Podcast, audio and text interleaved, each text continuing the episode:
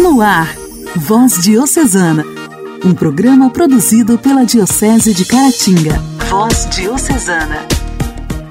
Olá, amigos do programa Voz Diocesana. A paz de Cristo esteja com todos vocês. Estamos entrando no ar com mais um programa de evangelização. Agradeço imensamente a todos vocês pela sintonia. No ar, Voz Diocesana, seja bem-vindo. Voz Diocesana. Voz Diocesana. Um programa produzido pela Diocese de Caratinga. Hoje, dia 22 de fevereiro, nós celebramos o dia da Cátedra de São Pedro, de onde o Papa Francisco governa a igreja é muito mais do que um assento, uma cadeira ou parte de um objeto litúrgico do presbítero. É o reconhecimento de que a história da Igreja Católica, que passa de geração em geração, inicia-se na missão que Jesus deixa para Pedro, ao entregar a ele a autoridade sobre o seu povo. A tradição da Igreja atribuiu um forte significado espiritual à cátedra. Ela marca a sede fixa do bispo, localizada na Igreja Mãe de uma diocese que, por este motivo, é chamada catedral. Denota a autoridade do bispo. Traduz o ensinamento evangélico que o bispo, enquanto sucessor dos apóstolos, é chamado a transmitir à comunidade cristã. A festa é uma tradição antiga, do final do século IV é uma oportunidade de dar graças a Deus pela missão confiada ao apóstolo Pedro e seus sucessores. A cátedra é um grande trono de bronze, sustentado pelas estátuas de quatro doutores da Igreja: dois do Ocidente, Santo Agostinho e Santo Ambrósio, e dois do Oriente, São João Crisóstomo e Santo Atanásio. A obra do escritor italiano Rian Lorenzo está localizada na Basílica de São Pedro. Pedro começou o seu ministério em Jerusalém, depois da ascensão do Senhor e de Pentecostes. A primeira sede da igreja foi o cenáculo, em Jerusalém. É provável que naquela sala se reservasse um posto especial a Simão Pedro. Em seguida, a sede de Pedro foi Antioquia, na Síria, hoje Turquia. Era a terceira cidade do Império Romano, depois de Roma e de Alexandria do Egito. Naquela cidade, Pedro foi o primeiro bispo da igreja. O caminho de Pedro percorre Jerusalém, passa por Antioquia e, posteriormente, Pedro dirige-se a Roma, centro do império, onde concluiu, com o martírio, seu serviço de difusão do evangelho. Por esse motivo, a sede de Roma, que havia recebido a maior honra, recebeu também a tarefa confiada por Cristo a Pedro. Estar a serviço de todas as igrejas particulares para a edificação e a unidade de todo o povo de Deus. A sede de Roma, depois das migrações de São Pedro, foi reconhecida como a do sucessor de Pedro e a cátedra de seu bispo representou a do apóstolo encarregado por Cristo de apacentar todo o seu rebanho. A cátedra do bispo de Roma representa, portanto, não só seu serviço à comunidade romana, mas também sua missão de guia de todo o povo de Deus. A alegria do Evangelho. O Evangelho. Oração, leitura e reflexão. Alegria do Evangelho. O Evangelho de hoje será proclamado e refletido por Dom Alberto Taveira, arcebispo de Belém.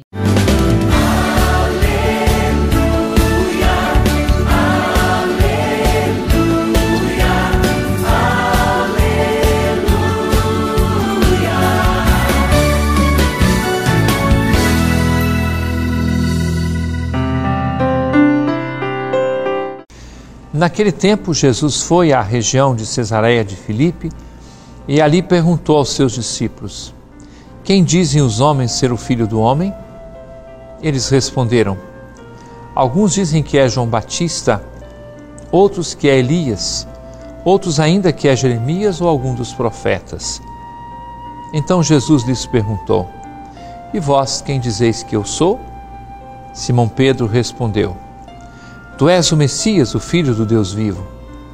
Respondendo Jesus lhe disse: Feliz és tu, Simão, filho de Jonas, porque não foi um ser humano que te revelou isso, mas o meu Pai que está no céu. Por isso eu te digo que tu és Pedro, e sobre esta pedra construirei a minha igreja, e o poder do inferno nunca poderá vencê-la. Eu te darei as chaves do reino dos céus. Tudo o que tu, ligares na terra será ligado nos céus, tudo o que tu desligares na terra será desligado nos céus. Caríssimo irmão, caríssima irmã, Celebramos hoje a Cátedra de São Pedro. Pedro e Paulo são celebrados juntos no dia 29 de junho. De Paulo se celebra a conversão no dia 25 de janeiro. De Pedro se celebra hoje a cátedra, a missão própria confiada a Pedro. Hoje é dia de rezar pelo Papa. Nós rezamos pelo Papa nessa circunstância especial que vive a Igreja quando o Santo Padre, o Papa Bento XVI, comunicou a sua renúncia à sé de Pedro a ser consumada no dia 28, na próxima semana.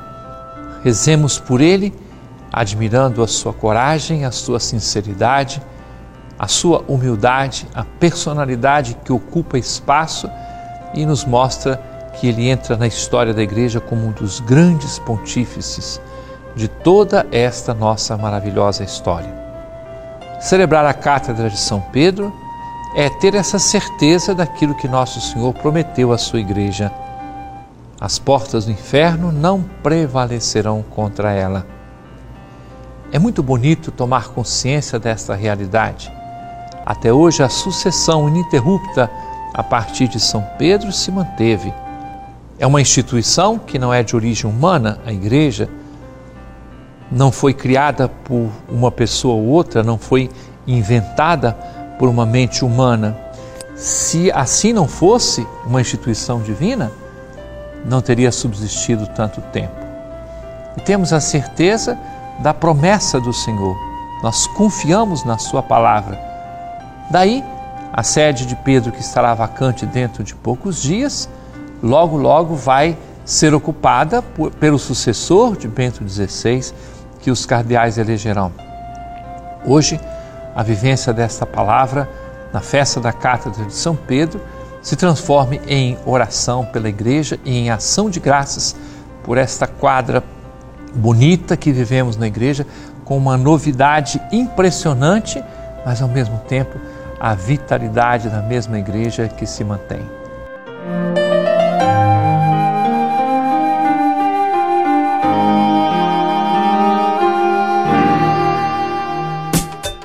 Diálogo Cristão. Temas atuais à luz da fé. Diálogo Cristão.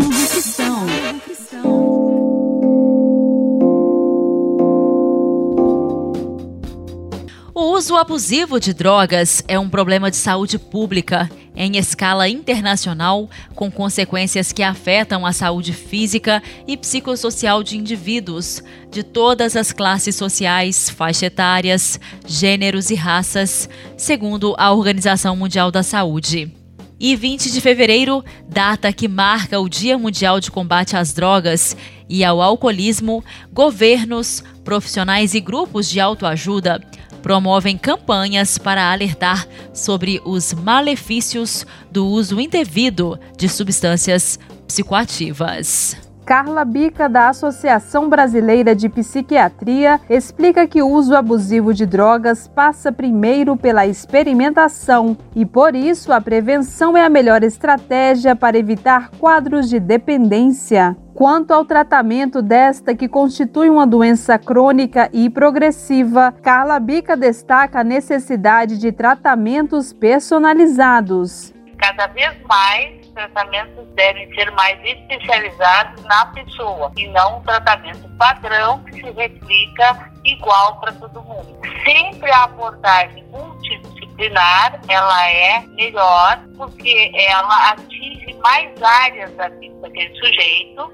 nesse tratamento que é difícil, que leva tempo, uma doença caracterizada pelas recaídas. Quando o usuário de drogas coloca em risco a própria vida e de outras pessoas, a internação pode ser recomendada, como ressalta a especialista normalmente a preferência é para uma internação voluntária. No caso desse risco está muito grande, a dependência ser muito grave e a família está com dificuldade de lidar com aquele assunto, a gente também pode contar com uma internação involuntária. Já o processo de recuperação passa pela reformulação do estilo de vida e manutenção do tratamento, afirma Carla Bica. Então a pessoa tem que realmente reformular seu estilo de vida, tem que compreender muito bem o seu problema e que só com a manutenção de cuidado, de tratamento, que muitas vezes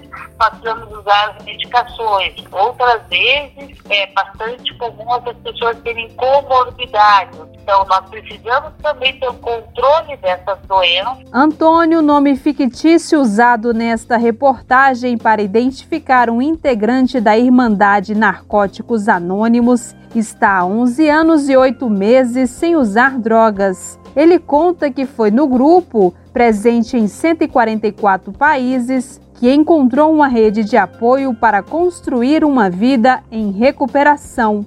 Fui fazendo novas amizades, né, conhecendo novas pessoas que estavam engajadas no programa. Nós temos uma literatura vasta, né, que traz um de autoconhecimento com relação a essa doença, a um programa de recuperação é um programa de reformulação de vida, né? E narcóticos eu consegui basicamente três coisas: é parar de usar, perder o desejo de usar e encontrar uma nova maneira de viver. Com encontros periódicos, inclusive adaptados para o modelo virtual por causa da pandemia, o Narcóticos Anônimos é um espaço de acolhimento e troca de experiências, como explica Antônio. O nosso programa é um programa de muita ajuda, né? Onde um ajuda o outro a ficar limpo um dia de cada vez e encontrar uma nova maneira de viver sem necessidade de usar drogas. Então, nessas reuniões que a gente oferece, reuniões regulares, com dia, horário, local marcado, a gente troca experiências sobre o programa de recuperação, sobre nossas dificuldades, nossos conflitos, nossos desafios em parceria com o Ministério da Cidadania, o Narcóticos Anônimos possui a central de atendimento telefônico 132 para dependentes e familiares conhecerem a ação. Mais informações também podem ser consultadas pelo site www.na.org.br.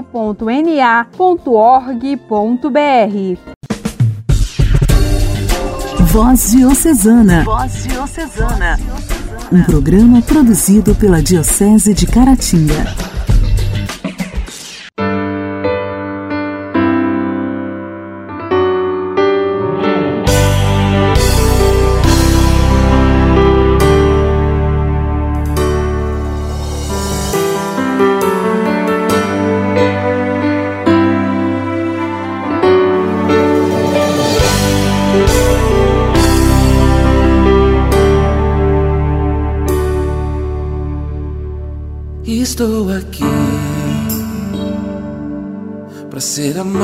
Te amar, te olhar nos olhos e deixar-me apaixonar diante de ti,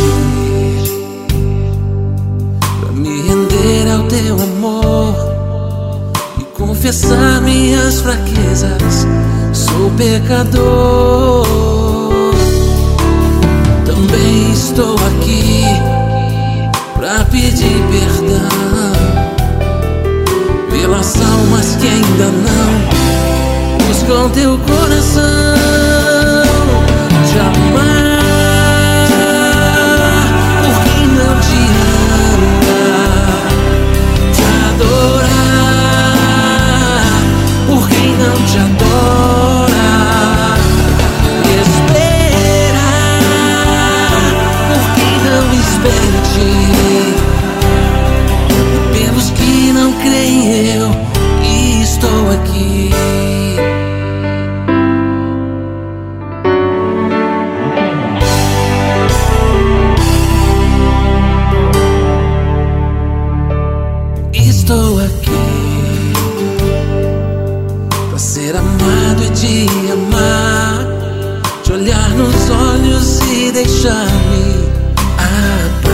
Apaixonar diante de ti,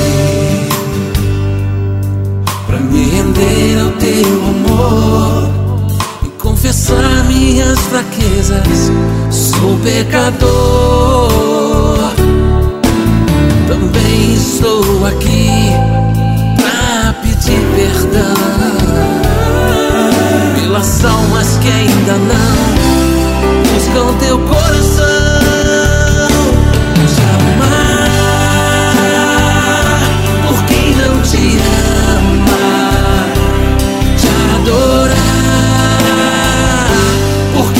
Te adora, esperar por quem não espera em ti.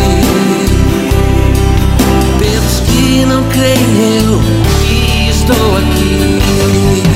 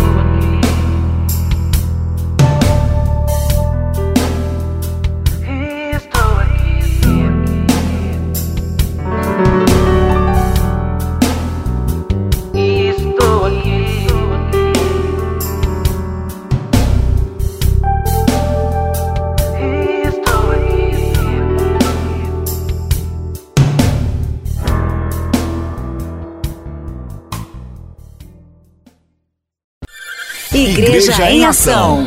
Formação, CNBB, notícias, Vaticano, diocese, não paróquia, a minha fé. Igreja em Ação. Igreja em Ação. Termina hoje o prazo para o envio das propostas para o concurso do cartaz que ilustrará as peças de divulgação, virtuais e impressas do CONIC e parceiros.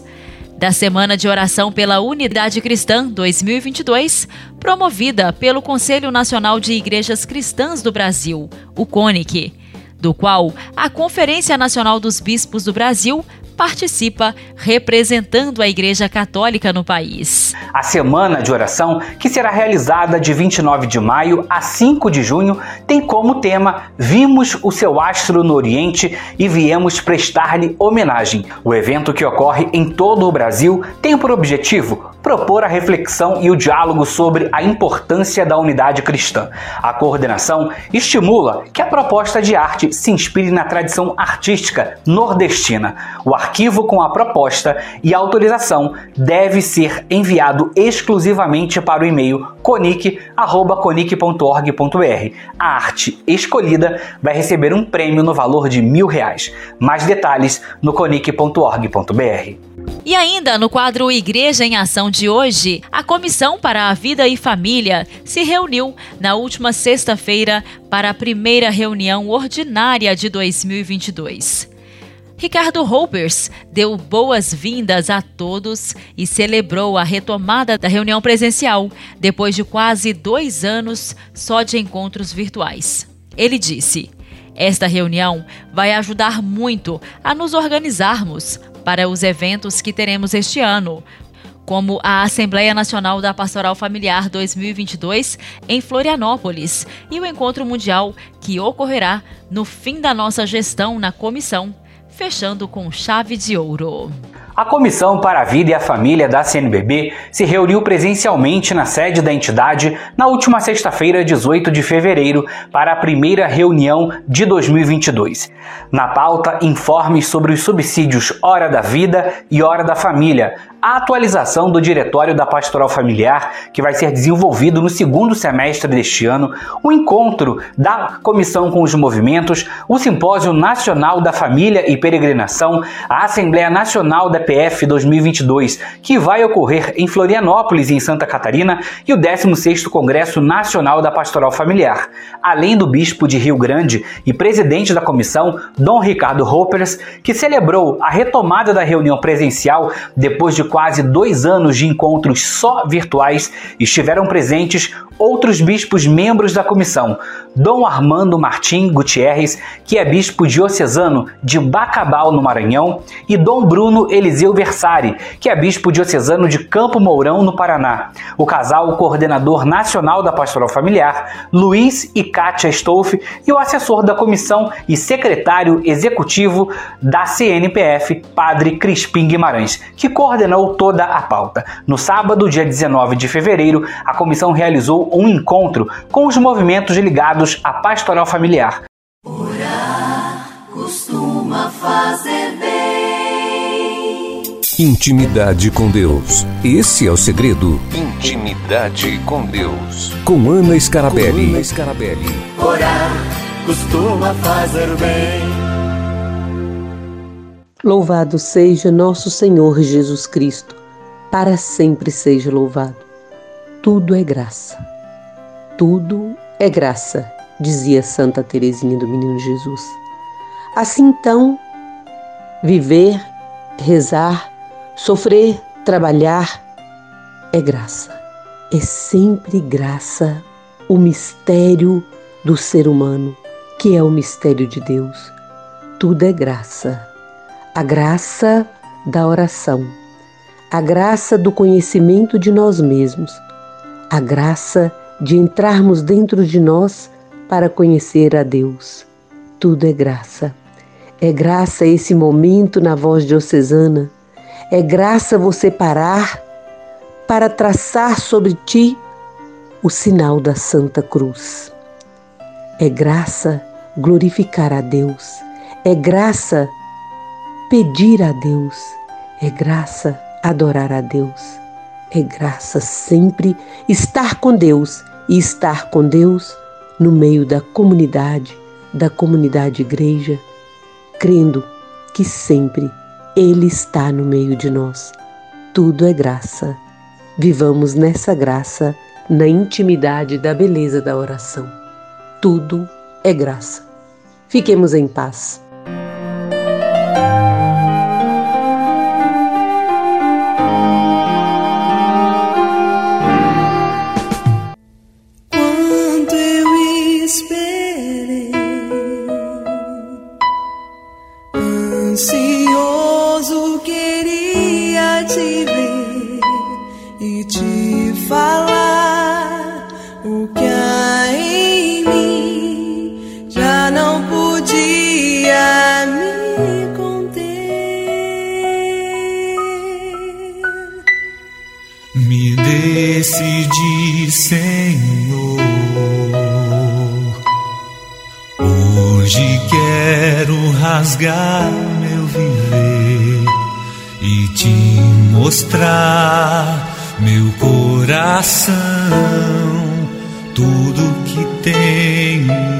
e sou.